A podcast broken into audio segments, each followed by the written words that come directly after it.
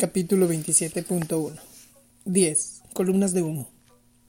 Los adolescentes son expertos en columnas de humo, es decir, expresan sus ideas a medias para medir el impacto posible que pueda tener en la expresión y respuesta que sus padres den.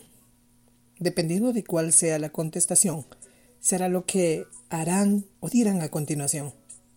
Es preciso que los adolescentes estén atentos.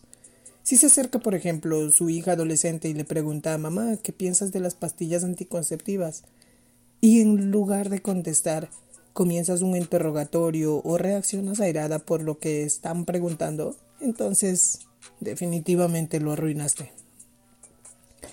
De allí en más, tu hija no te volverá a hablar del tema. Pero si en cambio dices lo exacto, son pastillas ideadas para impedir que se realice la concepción, y luego, luego agregas el paso ¿por qué preguntas? Seguramente tu hija te dirá lo que está pasando por su mente. Los adolescentes no son personas difíciles.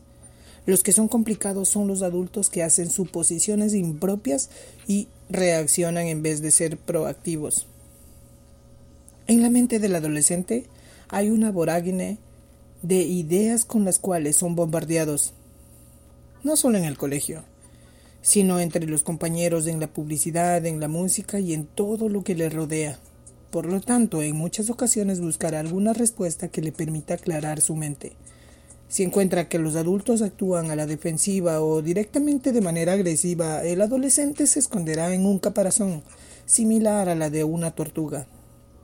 Solo una respuesta empática, agradable, en un ambiente distendido logrará que el adolescente se exprese y comunique lo que realmente le ocurre.